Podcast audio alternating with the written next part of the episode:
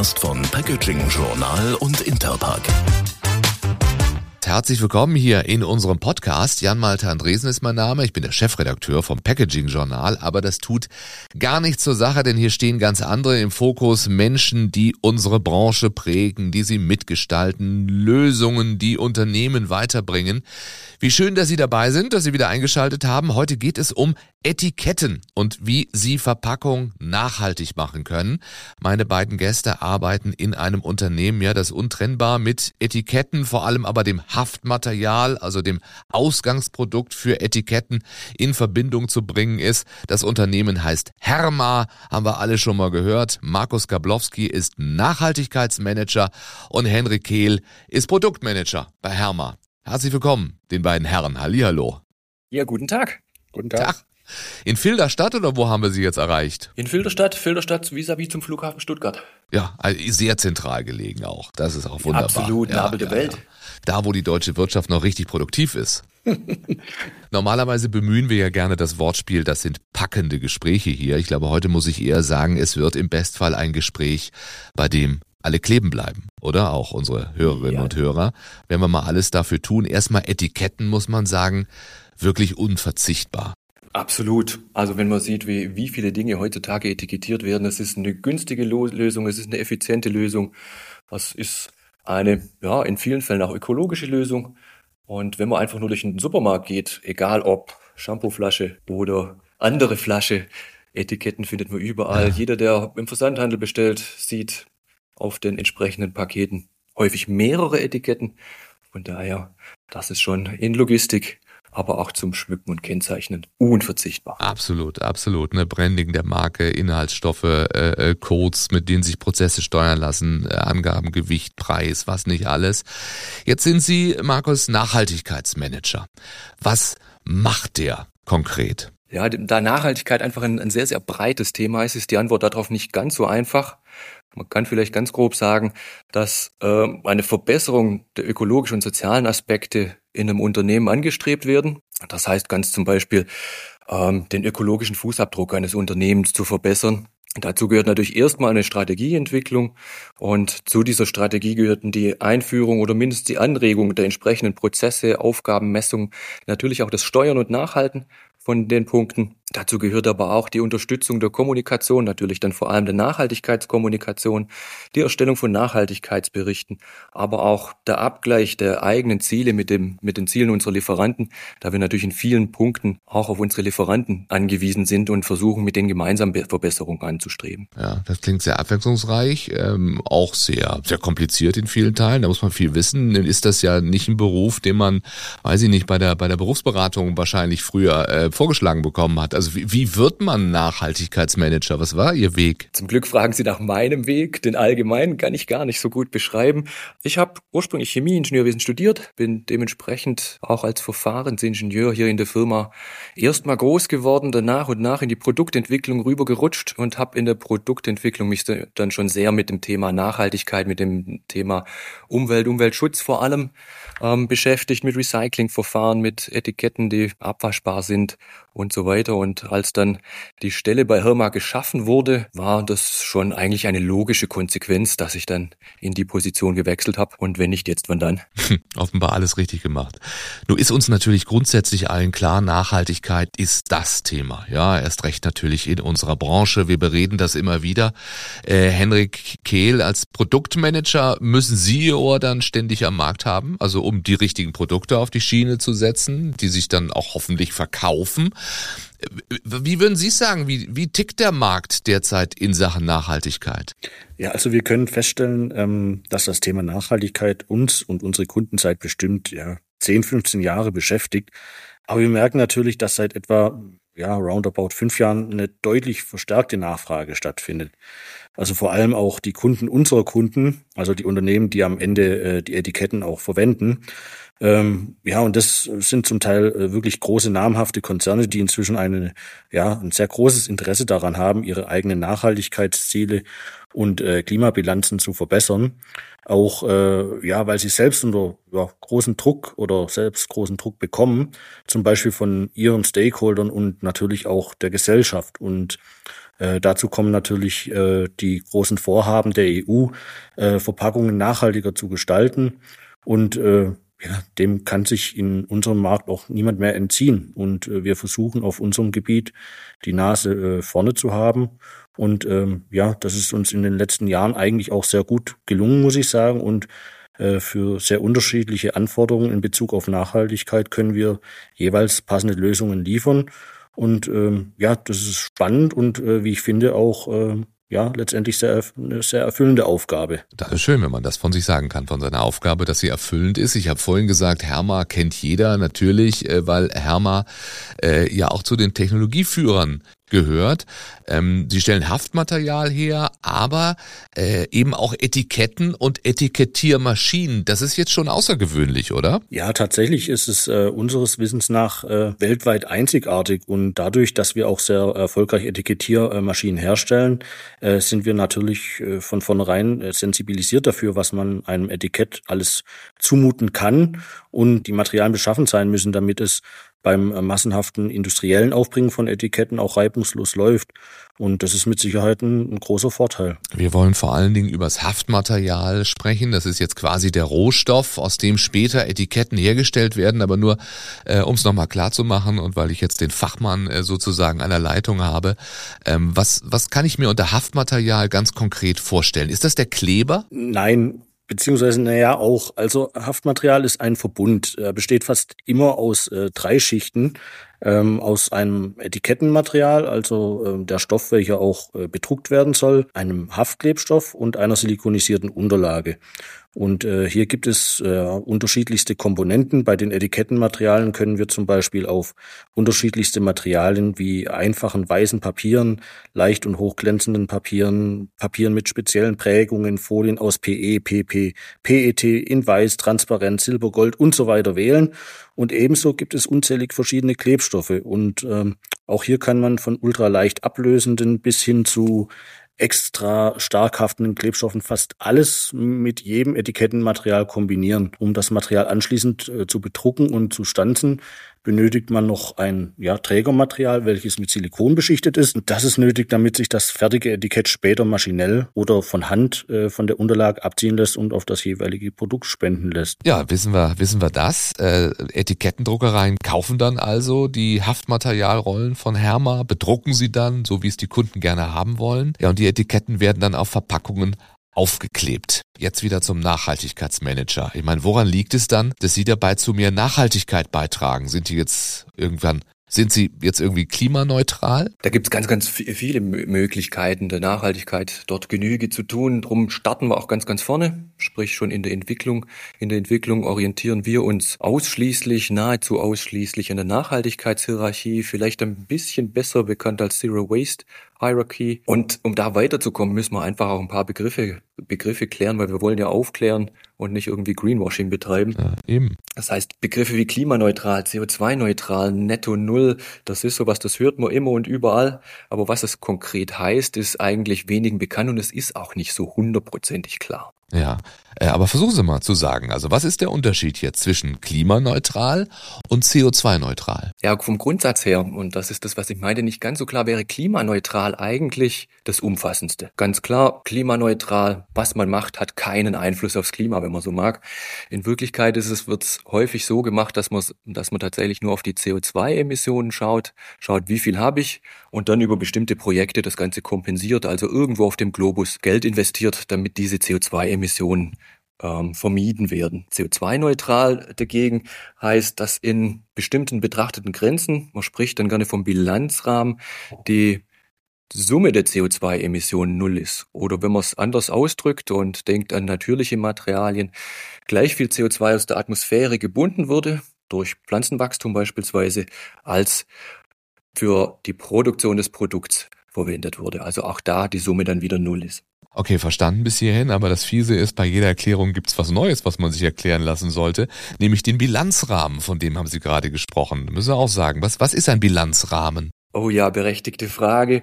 Ähm, Vielleicht machen wir es am besten an einem, einem Beispiel fest. Wir haben ein Haftmaterial, das bilanziell betrachtet bis zu unserem Werkstor mehr CO2 gebunden hat, als für seine Fertigung ausgestoßen worden ist. Der Bilanzrahmen ist also der Rahmen eines Produktes oder der Teil des Lebenswegsabschnitts, der das fasst. Der Bilanzrahmen in dem Fall wäre also Cradle to Gate vom Rohstoff bis zu unserem Werkstor, so wie wir es betrachten. Was wir eher nicht betrachten, ist dann den gesamten Bilanzrahmen, sprich vom Rohstoff bis zur Entsorgung schlussendlich, von der Wiege bis, bis zum Lebensende weil wir schlicht und ergreifend das Lebensende häufig gar nicht kennen, was mit dem Etikett am, am Ende passiert. Ja, woher auch? Aber warum ist das so wichtig? Ja, wenn man jetzt gerade sieht, wir haben über gebundenes CO2 gesprochen. Wenn das Etikett jetzt am Ende zum Beispiel verbrannt wird, dann wird sämtliches CO2, was in diesem Material gebunden ist, notgedrungen auch wieder frei. Wenn das Ganze aber ins Recycling gehen würde, dann wird das Material im, im Loop gehalten. Das heißt, das gebundene CO2 bleibt länger im Stoffkreislauf. Außerdem bleibt auch das Material im Stoffkreislauf. Ja, dann nochmal zurück äh, zum Produkt. Also wie funktioniert's jetzt, dass ein Etikettenhaftmaterial, haben Sie ja gesagt, mehr CO2 bindet, als für seine Fertigung ausgestoßen wird? Wie, wie, wie geht das? Ja, wir haben für alle Hauptkomponenten darauf geachtet, dass wir auf nachwachsende Rohstoffe setzen. Das heißt pflanzenbasiert, beim Papier ganz einfach vorstellbar. Das heißt, der Baum, der gewachsen ist, hat CO2 aufgenommen, also in der Wachstumsphase aus der Atmosphäre aufgenommen und dann zumindest ja temporär gespeichert. Und das kann wirklich viel sein. Und gleichzeitig haben wir in ganz, ganz enger Zusammenarbeit mit unseren Lieferanten, ich hatte es eingangs schon mal gesagt, für uns ein wichtiger Punkt, diese partnerschaftliche Zusammenarbeit, Materialien ausgewählt, die auch in ihrer Produktion schon echt gut sind, dort sehr, sehr wenig CO2 ausgestoßen wird, sodass auch wenn man das gebundene, im Wachstum gebundene CO2 gar nicht berücksichtigt, wir hier schon einen Vorteil von ungefähr 20 Prozent zu einem standardhaften Material haben, was wir natürlich auch haben berechnen lassen. Und von einer dritten äh, Instanz auch nochmal unabhängig überprüfen haben lassen. Dann fragen wir den Produktmanager. Also Sie sagen, Sie haben in allen äh, Komponenten nachwachsende Rohstoffe berücksichtigt. Henrik, in allen Komponenten heißt ja auch beim Klebstoff. Aber wie geht das? Ja, interessante Frage. Also wir haben dafür zusammen äh, mit der BASF einen äh, neuen Haftklebstoff entwickelt. Die zu seiner Herstellung benötigten Grundstoffe basieren entsprechend dem sogenannten Biomasse-Bilanzansatz zum Teil auf Biomasse aus organischen Abfällen statt auf fossilen Rohstoffen. Und die entsprechenden Pflanzen haben während ihrer Wachstumsphase, wie auch gerade schon der Markus erklärt hat, der Atmosphäre das Treibhausgas CO2 entzogen und ein sehr willkommener Effekt der bei fossilen Rohstoffen eben nicht vorhanden ist. Jetzt müssen wir aber noch was erklären, nämlich eben diesen Biomasse-Bilanzansatz, den haben Sie gerade erwähnt. Was, was ist das? Ja, also das äh, funktioniert so ähnlich wie beim Ökostrom. Also es äh, wird eine gewisse Menge einem System zugeführt und auch eben nur dieser Teil kann später wieder an Menge verkauft werden. Und äh, ja, jetzt weiß jeder, dass beim Ökostrom nicht explizit der Strom von einem Windrad in einer Leitung zu seinem Haus kommt, sondern der Strom eben eingespeist wird. Und so ist es eben beim Biomasse-Bilanzansatz auch. Also das Produkt ist zum Schluss das exakt gleiche, aber es wurden eben entsprechend andere Rohstoffe eingesetzt und man darf äh, nicht mehr Bio massebilanziertes Material verkaufen, als man dem System am Anfang eben auch äh, zugeführt hat. Und äh, ja, eine unabhängige Zertifizierungsstelle achtet dann darauf, dass BASF innerhalb der Produktionsprozesse tatsächlich einen definierten Anteil an fossilen Rohstoffen durch nachwachsende Rohstoffe ersetzt. Und ja, oberste Prime äh, Prämisse bei der Entwicklung des Haftklebers war für uns natürlich die Sicherung der äh, qualitativen Eigenschaften. Und das haben wir in äh, vielen Versuchsreihen festgestellt und auch äh, nachgewiesen dann, ja. Ja, das ist schon faszinierend, was, was alles geht, worauf man achten kann. Das ist auch ein sehr lobenswerter Ansatz. Wir sprechen ja aber immer noch über das ja, sehr spezielle Etikettenhaftmaterial. Jetzt ist ja die Frage, wie werden Sie damit dem Anspruch gerecht, dass Etiketten generell dazu beitragen können, Verpackungen nachhaltiger zu machen? Ja, dieses gerade beschriebene Haftmaterial haben wir bereits bei uns äh, zu einem Standard gemacht, ist also gar nicht so speziell. Also wir möchten ja gucken, dass äh, nachhaltige Materialien keine Nische bleiben. Aber natürlich ist das auch äh, nur ein Teil aus unserem Portfolio. Das heißt, ja, wir hatten eingangs ja schon gesagt, dass wir uns an der äh, Zero Waste äh, Hierarchy orientieren und für jede Hierarchiestufe bieten wir Haftmaterialien an, die Etiketten äh, nachhaltiger machen. Da war sie wieder hier, die Zero Waste äh, Hierarchy, die Null-Müll-Hierarchie. Ähm, Markus, der Nachhaltigkeitsmanager, äh, vielleicht auch nochmal erklärt, was versteht man unter dieser äh, Zero Waste Hierarchy? Ja, wenn wir äh, versuchen, Ressourcen zu schonen, Abfälle zu vermeiden und so, dann müssen wir uns natürlich auch ein bisschen Prioritäten setzen. Was ist wichtiger? Was hat den größeren Einfluss? Was kann uns mehr helfen? Und da gibt diese Hierarchie einen, einen ganz guten Eindruck. Je höher was in dieser Hierarchie steht, desto größer ist der Einfluss. Und da sind vier Aspekte ganz, ganz wichtig. Und zwar gerade in der Reihenfolge von oben nach unten, von wichtig nach nicht ganz so wichtig. Das erste wäre das Thema reduzieren, reduce. Ähm, soll heißen, wenn man es an Produkt festmachen will, alles, was nicht produziert werden muss, hat natürlich auch keinen ökologischen Fußabdruck. Nächste Stufe darunter wäre Reuse, das Wiederverwenden. Da kann man auch ganz einfach erklären, wenn man was einmal produziert und es kann zehnmal wiederverwendet werden, ist der ökologische Fußabdruck auch viel kleiner. Ganz typisch so diese Obstkisten, wie man sie im Supermarkt sieht. Dann kommen wir zu Recycle. Jeder kennt's, Recycling ist in, in aller Munde, dass zumindest das Material als Rohstoff wieder gewonnen werden kann, wieder verwendet wird und schlussendlich unterste Stufe Recover, dass zumindest Teile des Materials wiedergewonnen werden oder die Energie, die in einem Produkt enthalten ist. Ja, schön, dass Sie es nochmal so, so erklärt haben auch, weil uns das ja so oft natürlich in unserer Branche vor die Linse kommt, äh, dass das RRRR, Reduce, Reuse, Recycle, Recover. Gucken wir mal auf das Wichtigste, wenn es um Reduce geht, ums Reduzieren. Wie können Etiketten jetzt was dazu beitragen? Ja, über das Material mit dem, mit dem niedrigeren CO2-Fußabdruck hatten wir beispielsweise schon gesprochen, aber man kann auch Materialien dünner machen, mit ein bisschen Aufwand auch so dünner machen, dass die Weiterverarbeitungseigenschaften, dass die technischen Eigenschaften tatsächlich gar nicht kompromittiert werden. Man kann alternative Rohstoffe einsetzen, wie Gras oder Silphifasern für Papier, die dann sehr regional wachsen, also wenig Transportstrecke haben, häufig einen geringeren CO2- und Wasserfußabdruck haben. Und wenn man sich so ein Etikett anschaut oder ein Sticker, dann ist ja auch immer so eine Unterlage drunter. Also wir nennen es auch Liner, das der Teil, den man eigentlich wegschmeißt, wenn man so mag. Wir haben ein komplettes System entwickelt, das bei uns InnoLiner heißt, das komplett ohne diese Unterlage auskommt. Das heißt, die Unterlage muss weder produziert werden, noch nachher entsorgt werden, was natürlich an sich schon echt ein großer Fortschritt ist. Das ist im Wesentlichen eine Lösung für die Logistikbranche. Und wenn man dann sieht, wie viel online bestellt wird, sprechen wir von Abermilliarden von, von Etiketten. Und wenn die alle ohne den Liner auskommen, ist das schon ein echter Vorteil. Ja, und wir haben dann jetzt unlängst ein Material vorgestellt, mit dem wir auch mal zeigen, was, was schon so möglich ist.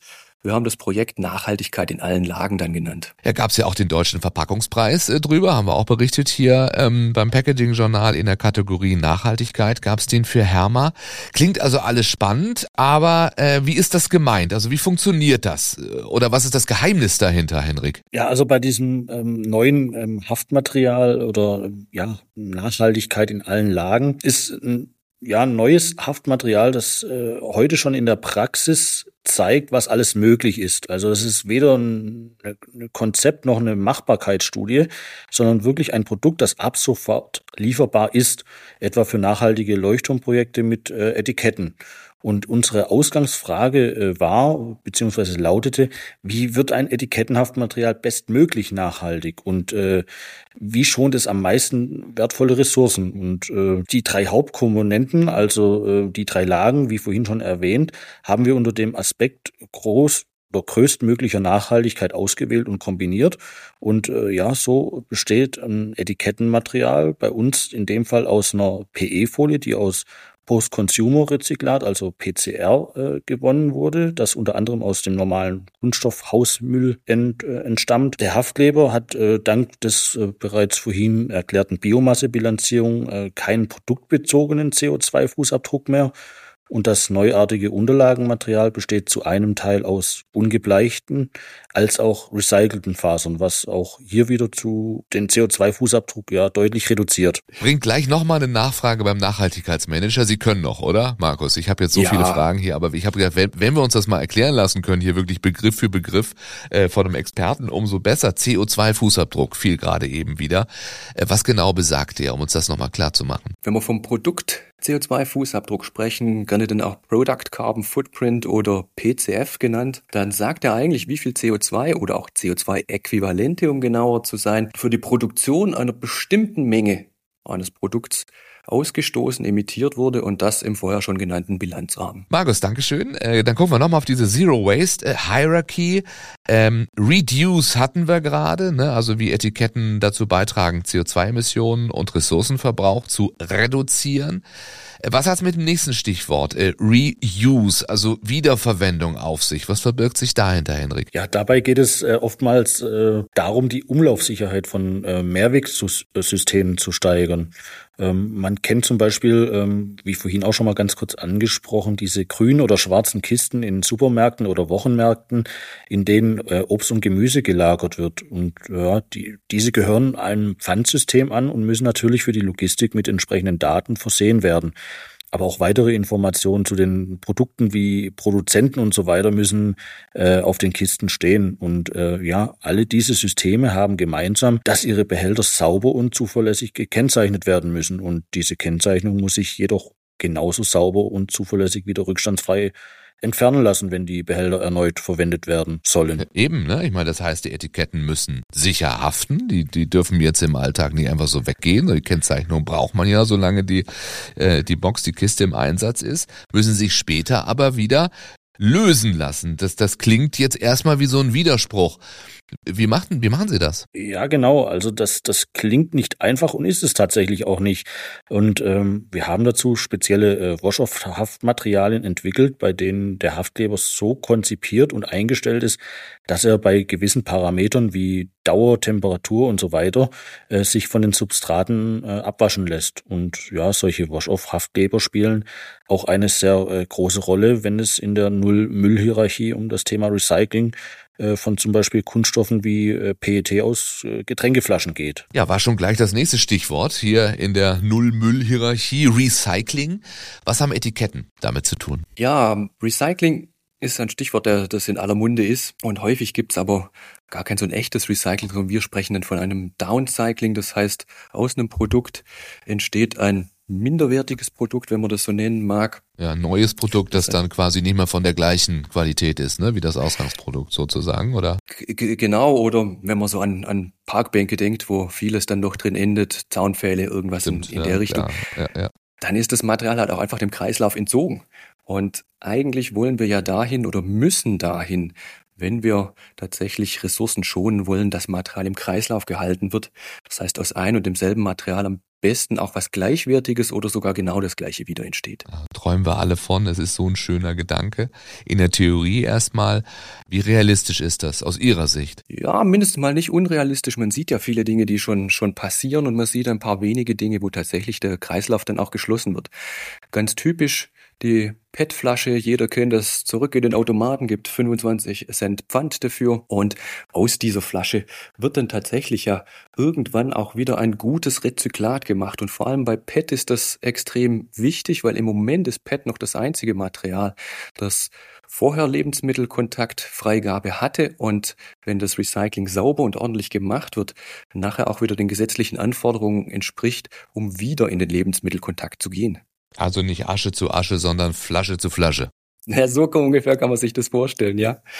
Das kann aber natürlich auch nur funktionieren, wenn das Granulat wirklich, wirklich sauber ist. Und da kommen Etiketten ins Spiel, Wash-off-Etiketten, Materialien, die im Recycling so sauber abgelöst werden, dass auf dem eigentlichen Flaschenkörper nichts zurückbleibt und die gleichzeitig auch beispielsweise die Druckfarbe, die im Recyclingprozess stören würde, mit abtransportieren. Das heißt, das ähm, wirklich reine Granulat kann eigentlich nur dann entstehen, wenn die Störstoffe weg sind. Und man kann vielleicht dann sagen, das Etikett ist damit Teil der Lösung in dem Bereich, wirklich sauberes äh, Regranulat wiederzubekommen. Das ist üblich, ne? Inzwischen. Wie, wie gesagt, für, für Flaschen absolut üblich. Verschiedene Bereiche haben da vielleicht auch verschiedene Anforderungen. Wir haben auch Varianten, die in Skandinavien frei geprüft worden sind. Die haben da noch ein bisschen höhere Anforderungen, als wir sie hier in Mitteleuropa haben. Das ist interessant, äh, also dass Sie jetzt vor allen Dingen auf Skandinavien gucken. Ähm, wir gucken natürlich immer auf die EU mit, mit all den Regularien, die für uns hier jetzt gerade so bedeutsam sind. Aber wenn wir ähm, nicht nur die EU als Ganzes Ganzes sehen, die da versucht, die Dinge äh, voranzutreiben. Es ist längst nicht nur die EU. Es ist bei weitem nicht nur die EU und selbst in der EU gibt es tatsächlich auch sehr große Unterschiede. Zum Teil beim Thema Wash-Off für Kunststoffflaschen ist Skandinavien eindeutig der Vorreiter.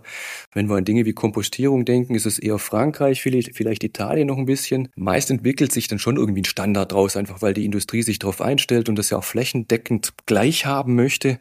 Trotz alledem wäre es natürlich manchmal schon schön, wenn man da EU-einheitliche Regelungen wenigstens hätte und sich da nicht komplett immer auf einzelne nationale Regelungen einstellen muss. Absolut, absolut. Kompostierung haben Sie angesprochen. Ich könnte Etiketten jetzt auch einfach hier auf meinen Komposthaufen im Garten werfen? Ja, gedehntes Ja. Dafür gibt es inzwischen auch. Warum sollte ich das auch? Aber rein theoretisch. Ja. ja. Ja, auch, auch dafür gibt's gibt's Haftmaterialien. Und wenn man es jetzt wieder auf die Hierarchie zu, zurückbezieht, sind wir jetzt natürlich an einem tieferen Punkt am Recover angekommen. Das Zurückgewinnen von Stoffen, in dem Fall im Wesentlichen Mineralien, die dem Kompost eine gewisse Wertigkeit mitbringen. Aber das dennoch sollte man nicht wirklich, wie Sie gerade gesagt haben, der, Verpackungen, die ein Kompostierbarkeitslogo drauf haben, einfach auf den Heimkompost speisen. Da muss man schon noch ein bisschen unterscheiden, was, wann, wo, wie. Also ist es doch nicht ganz so einfach. Das ist absolut richtig. Schon allein, weil es zwei Arten von Kompostierung gibt. Das, was man bei sich zu Hause auf den Kompost schmeißt, also Heim- oder Gartenkompostierung genannt und die industrielle Kompostierung. Industrielle Kompostierung dann bei erhöhten Temperaturen und, und unter absolut klaren Bedingungen, während auf dem Heimkompost, klar, kennt jeder, im Winter ist halt kälter, im Sommer ist wärmer, die Bedingungen nicht so klar sind. Das heißt, je nachdem, wo es hingehen soll, gibt es auch entsprechende Lösungen, Zertifizierungen dazu, dass man auch wirklich nachweisen kann, das Ganze funktioniert. Ja, haben wir doch, haben wir doch einen guten Rundumschlag gemacht, oder? Haben wir die gesamte Null-Müll-Hierarchie abgedeckt? Äh, reduce, Reuse, Recycle, Recover.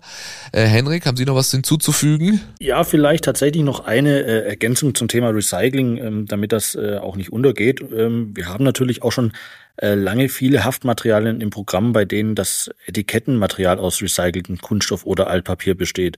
Teilweise sogar zu 100 Prozent und äh, solche Materialien einzusetzen trägt natürlich ebenfalls dazu bei, äh, Ressourcen zu schonen. Wenn die schon lange im Programm sind, wie ist die Resonanz der, der Kunden oder der Etikettenverwender darauf? Wir sind nicht unzufrieden, aber es gibt noch deutlich Luft nach oben. Gerade bei Recyclingmaterialien aus Kunststoff hat in der Vergangenheit der Preis die Nachfrage einfach gebremst. Ja, weil der Einsatz von recyceltem Kunststoff ist für die Umwelt- und CO2-Bilanz zwar besser aufgrund der aufwendigeren Aufbereitungsprozesse, jedoch nach wie vor teurer als neuer Kunststoff. Und für viele äh, Massenanwendungen von Etiketten sind die Kosten ein entscheidendes Kriterium. Nachhaltigkeit finden die meisten Etikettenverwender schon schick, aber mehr kosten darf es dann eigentlich halt doch nichts. Ja. Und das ist ja kein Phänomen, das allein unsere Branche betrifft, aber wir haben jetzt ein Haftmaterial entwickelt, äh, mit dem, um es mal salopp zu sagen, Nachhaltigkeit äh, trotzdem vielleicht auch zum Standard werden könnte. Okay, zum Standard sogar. Dann äh, wollen wir wissen, äh, wie Sie das hinbekommen haben. Eigentlich äh, gar kein Hexenwerk. Also eine jetzt neu eingeführte PE-Folie besteht zu 50 Prozent aus Post-Consumer Recycling Material, also aus PCR. Und dieses stammt unter anderem aus äh, ja, den besonders problematischen, weil auch in den letzten Jahrzehnten stark gestiegenen Endverbraucherabfällen. Und die andere Hälfte besteht aus neuem Kunststoff. Und diese Kombination ermöglicht ein Niveau, bei den Produktionskosten, das nahezu dem einer konventionellen Standard-PE-Folie entspricht. Und damit wird ein deutliches äh, Plus an Nachhaltigkeit auch äh, bei preissensiblen Projekten möglich. Nun könnte man natürlich sagen, ich bekomme dann aber auch nur die halbe Nachhaltigkeit. Das Ziel sollte sein, Materialkreisläufe so in Gang zu setzen, dass in Summe möglichst große Mengen an Recyclingmaterial Verwendung findet.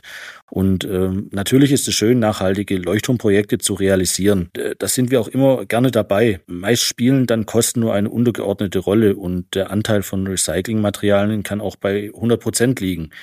Auch dafür haben wir schon einmal den deutschen Verpackungspreis gewonnen. Und ja, solche Leuchtturmprojekte haben eine wichtige Signalwirkung.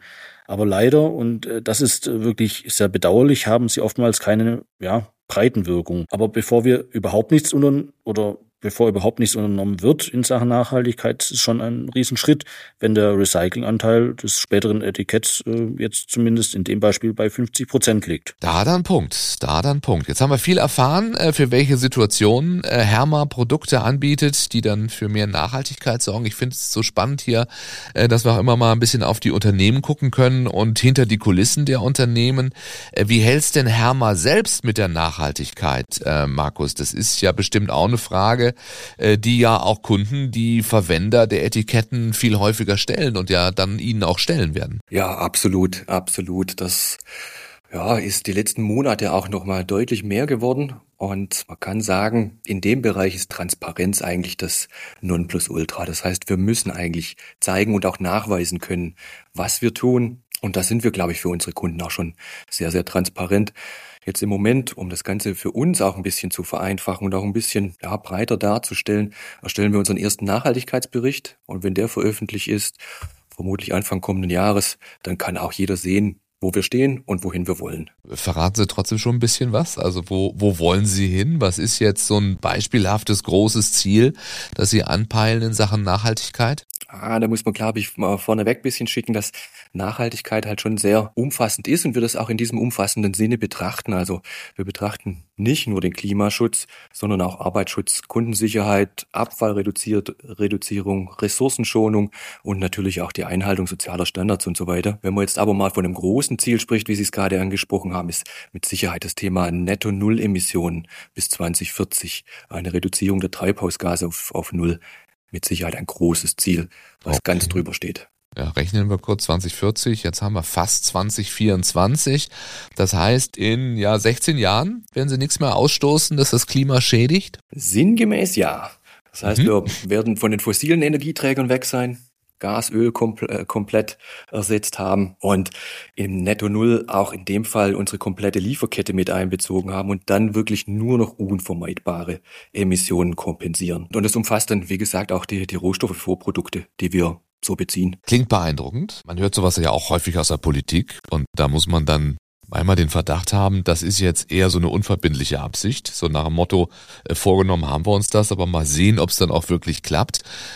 Wie ist das bei Herma, Hand aufs Herz? Hand aufs Herz, wir haben das ganz klar in unseren Strategien verankert, also sowohl in Nachhaltigkeitsstrategie als auch in der Unternehmensstrategie. Wir bekennen uns ganz klar zum 1,5 Grad Ziel vom Pariser Abkommen. Das heißt, wir werden alles tun, was wir tun können, um dahin zu kommen, was wir tun müssen, um dahin zu kommen, haben uns deswegen auch den Science-Based Targets verpflichtet, SBTI abgekürzt. Also wenn man so mag, die Institution, vielleicht die einzige Institution, die Klimaziele auf wissenschaftlicher Basis bewertet.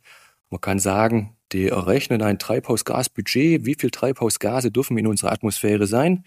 Das wird auf die Industrie runtergebrochen und damit errechnet, wie viel darf denn die Industrie noch ausstoßen oder dann im, Gegen, im Gegenzug, wie viel muss man reduzieren in welcher Zeit um da hinzukommen. Das heißt für uns, wir müssen in den nächsten Jahren bis 2030 unsere eigenen Emissionen schon um eine Größenordnung von 42 Prozent runterkriegen im Vergleich zu unserem Basisjahr 2021. Für unsere Lieferkette, also das um uns drumherum, mindestens um 25 Prozent und das Ganze natürlich auch jährlich in geeigneter Form berichten. Da hat sich der Nachhaltigkeitsmanager viel vorgenommen, oder? Also das Unternehmen als Ganzes erst recht, aber äh, Sie sollen es irgendwie richten, jetzt bis 2030 die CO2-Emissionen dann um fast die Hälfte. Äh, wie gelingt Ihnen das? Ja, kann man bestätigen, dass das eine große Herausforderung ist, aber wir sind guter Dinge, dass wir das, das hinbekommen. Und für uns, auch für uns am Standort, ist die Wahl ganz klar Richtung Elektrifizierung zu gehen. Viel anderes bleibt uns hier nicht übrig. Das heißt, wir werden Wärme, die wir für unsere Prozesse brauchen, Dampferzeugung, die wir für unsere Prozesse brauchen, schrittweise elektrifizieren und dazu, wie wir es bis jetzt auch schon tun, 100% Ökostrom aus Wind, Wasser und Sonne einsetzen und 2030 dann normalerweise nur noch im Wesentlichen das Gas für die Trocknungsprozesse, die wir im, im Hause haben, ähm, übrig haben. Das können wir bis dahin noch nicht gut sinnvoll ersetzen. Ja, aber das kommt dann noch. Also das wird ersetzt irgendwann, steht auch schon in den Plänen. Absolut, absolut. Das haben wir uns für die 30er Jahre vorgenommen. Das heißt, der Teil an Gas soll bis 2040 dann komplett ersetzt sein. Da ist eher noch die Frage, können wir das über grünen Wasserstoff machen? Gibt es bis dahin effiziente Wärmepumpen, die auch diese Temperaturen bereitstellen können? Setzen wir doch lieber Biogas ein? Wird es einfach auf andere Art und Weise elektrifiziert? Das steht noch ein bisschen in, in Sternen. Und da ist im Moment auch so viel im Fluss, dass ich mich damit, dazu im Moment überhaupt nicht festlegen kann und will. Aber ich denke, eins ist, ist sicher, am Schluss wird es eine grüne Lösung geben. Es muss eine grüne Lösung geben. Sprechen wir uns spätestens 2040 wieder, oder? Ja, wir können auch 2030 nochmal sprechen. immer gerne, immer gerne, ja super. Also soll noch einmal einer sagen, da täte sich nichts in der deutschen Industrie, in der Etikettenindustrie auf jeden Fall. Äh, Nachhaltigkeitsmanager ist er Markus Gablowski. Vielen, vielen Dank. Viel, ja, Engagement weiter bei Ihrer Arbeit. Liebe Grüße nach Filderstadt und Grüße auch an Henry Kehl, Produktmanager bei Herma. Und wer mehr wissen will, der guckt ins Netz, ne? Herma.de nehme ich doch an. Absolut. Dann vielen Dank. Vielen Dank. Das war Packaging People, der Podcast von Packaging Journal und Interpack. Wenn Sie keine Folge verpassen wollen, abonnieren Sie diesen Podcast bei Apple, Google, Spotify oder Amazon Music. Oder besuchen Sie uns auf packagingjournal.de slash podcast.